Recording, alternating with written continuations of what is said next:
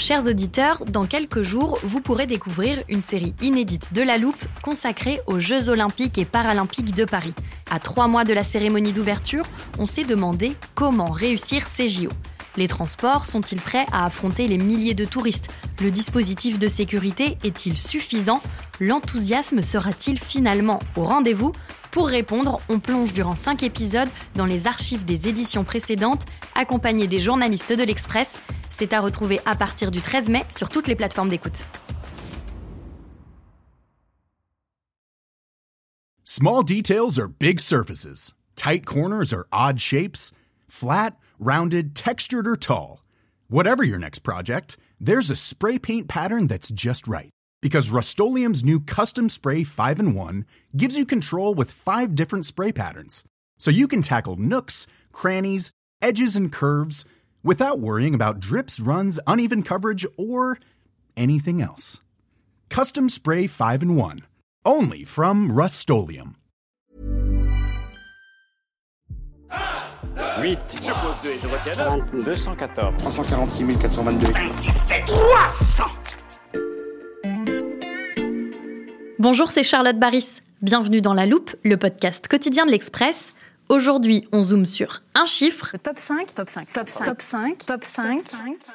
Top 5. Depuis plusieurs mois, la ministre des Sports, Amélie Oudéa-Castera, martèle cet objectif que la France soit dans le top 5 au classement des médailles lors des Jeux Olympiques cette année. À l'Express, on s'est demandé ce qui pouvait nous permettre d'y arriver et celle qui a enquêté est avec moi en studio. Bonjour Céline. Bonjour. Céline Delbecq, tu es journaliste au service Société. Alors, d'après tes recherches, comment les athlètes français pourraient parvenir à décrocher plus de médailles que lors des derniers JO Grâce à ce qu'on appelle le home advantage. Le home advantage, si je traduis, c'est l'avantage de jouer à la maison, c'est ça? Oui, en bon français, c'est comme ça qu'on peut le dire. On le dit beaucoup pour le foot quand une équipe joue devant son public, Mhm.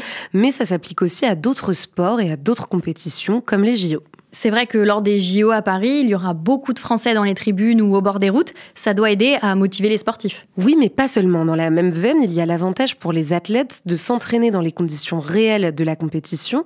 Par exemple, les joueurs français s'entraînent déjà depuis plusieurs mois euh, dans les structures qui serviront pour les Jeux Olympiques 2024 avec le même matériel que lors des JO.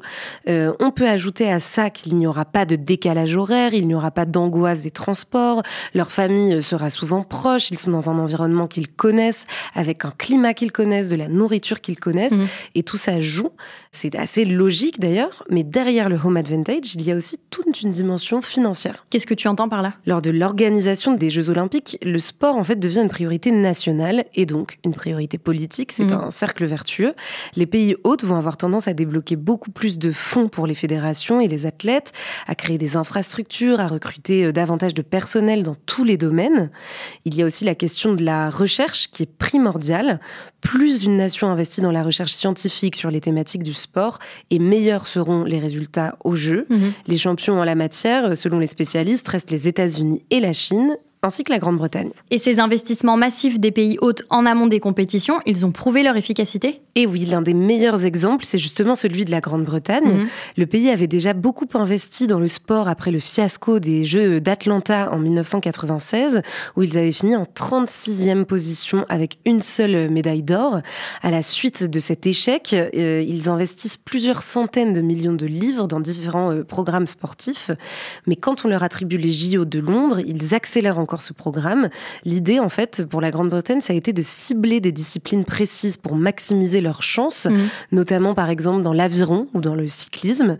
Les résultats se sont vérifiés.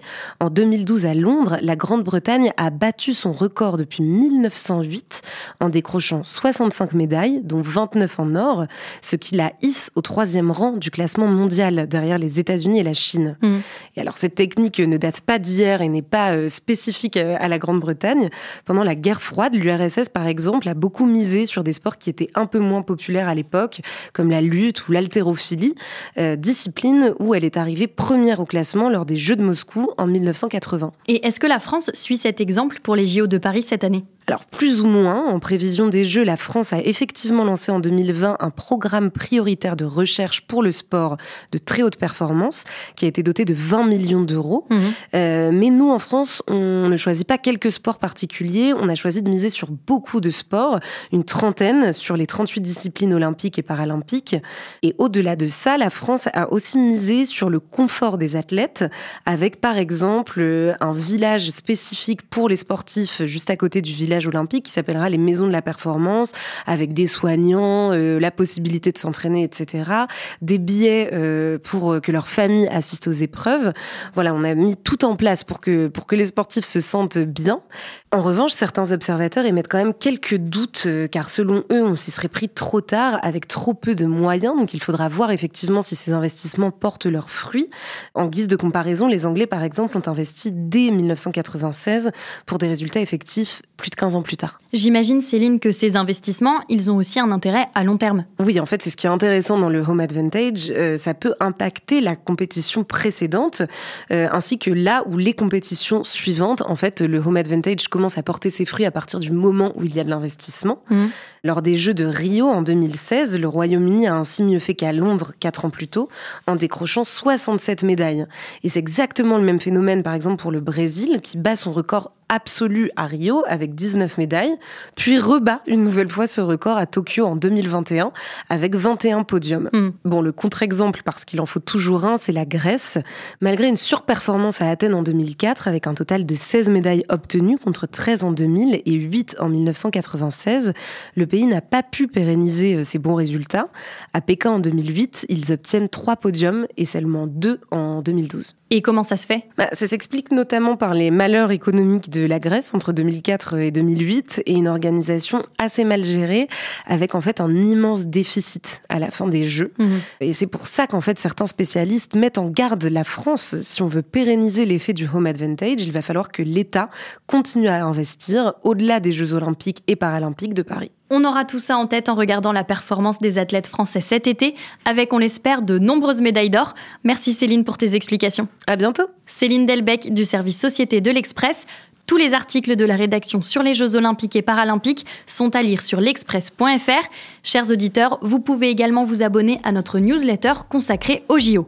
Et pour ne rater aucun épisode de La Loupe sur les Jeux olympiques, mais pas que, pensez à nous suivre sur votre plateforme d'écoute comme Apple Podcast, Spotify ou Castbox. C'est là aussi que vous pouvez laisser des étoiles et des commentaires si ça vous plaît. Cet épisode a été monté et réalisé par Jules Cro. Retrouvez-nous demain pour passer un nouveau sujet à La Loupe.